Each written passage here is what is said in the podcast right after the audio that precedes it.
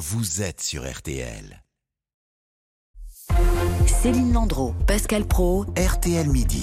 RTL, vous le révélez ce matin, 143 millions d'euros de la dette de Bernard Tapie ont déjà été remboursés, récupérés par le CDR, cette structure chargée par l'État de recouvrer cette dette de 660 millions d'euros au total, intérêt compris, résultat de l'arbitrage annulé dans l'affaire du Crédit Lyonnais.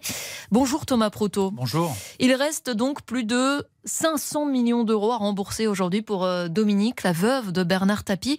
Euh, concrètement, comment ça se passe, Thomas? Eh bien, la justice continue à liquider euh, les actifs du couple Tapie, c'est-à-dire à vendre hein, aussi bien les propriétés et les parts de société que les œuvres d'art et les meubles acquis par l'homme d'affaires. Déjà vendu l'hôtel particulier de la rue des Saints-Pères à Paris, les parts dans le journal La Provence et une villa à Saint-Tropez notamment. À venir, il y a aussi la propriété dite du Moulin en Seine-et-Marne. Vous savez, c'est là où le couple avait été violemment agressé par euh, des cambrioleurs en avril 2021.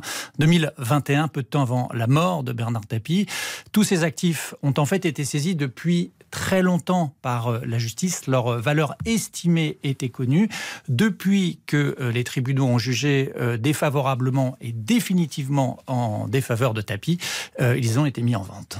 Et tout ça ne fera pas 500 millions d'euros, très certainement. Non, alors le CDR, donc c'est la structure, on le disait, chargée de récupérer euh, les dettes de Bernard Tapie, estime qu'elle ne récupérera que 320 millions d'euros environ sur les 660 millions euh, d'euros dus.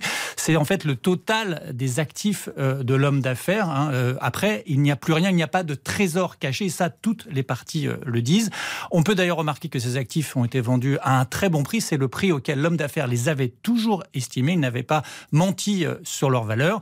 Et Dominique Tapie, son, son épouse, qui est donc aussi aujourd'hui, qui est redevable euh, de ses dettes, n'a pas non plus de fortune cachée. Elle vit elle-même, d'après ses proches, dans une certaine précarité. Ça veut dire quoi, euh, Thomas euh, À la fin, on va annuler cette dette? Oui, ça veut dire que 340 millions environ dus euh, à l'État et donc aux contribuables ne seront pas récupérés, ils sont non recouvrables. La dette, toutefois, reste redevable sans limite de temps. Ça veut dire quoi? Que si les ayants droit de Bernard Tapie touchaient demain une fortune, eh bien le CDR pourrait de nouveau engager des procédures pour récupérer des fonds supplémentaires.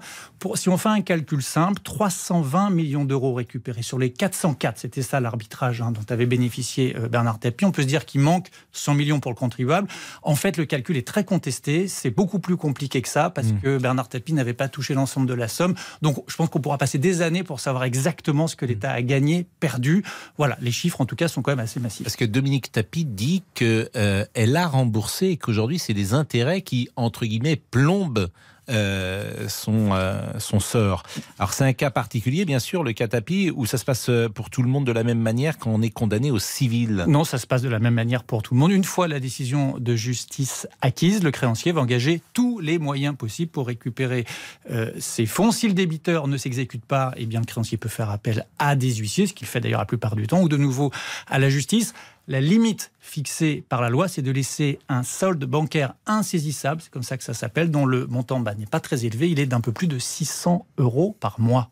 Avec des, montants euh, pareils, euh, quand on voit valser les millions comme ça, euh, Thomas, on, pense à, l'affaire Kerviel, ce trader condamné pour ses opérations alors qu'il travaillait à la Société Générale. On peut faire un parallèle Oui, parce qu'il enfin, y avait ce montant fou de 5 milliards d'euros. Vous vous souvenez, on peut-être rester sur ça. Ce mm. qu'on a un peu oublié, c'est que ça avait été réduit en justice, réduit énormément de 99%, quasiment à 1 million d'euros, dû par l'ancien trader.